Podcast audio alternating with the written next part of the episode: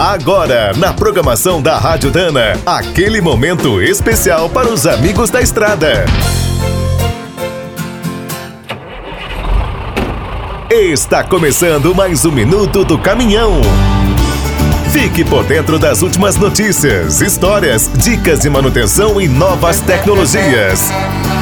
Apesar de todas as limitações atuais, do sofrimento de milhares de famílias e dos problemas nas empresas, temos que pensar no amanhã. No transporte rodoviário de cargas, por enquanto, o pior já passou. Mas ainda encontramos uma mistura de boas e más notícias. Segundo as últimas pesquisas da NTC Logística e da Fretebras, o volume de trabalho está bom e muitas transportadoras estão contratando. Mas entre os caminhoneiros, o medo de adoecer é grande e sobram dificuldades. Inclusive, alguns países vizinhos fecharam suas fronteiras. A situação só não está pior porque, felizmente, várias empresas seguem ajudando. Hoje é possível até fazer testes de Covid nas estradas. Recentemente, a CNT também alertou para outro ponto. Mesmo com a retomada, as transportadoras estão precisando de mais crédito.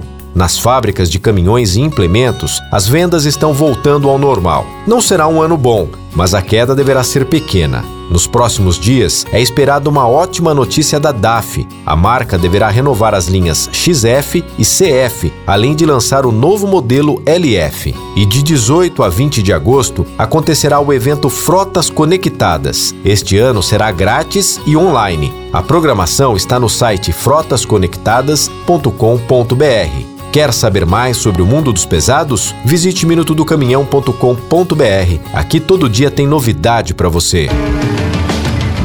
O Minuto do Caminhão é um oferecimento de Spicer e Álvaros, a dupla imbatível em componentes de transmissão, suspensão e direção. Quem é do trecho já sabe, para ficar bem informado, a Rádio Dana é sempre a melhor sintonia.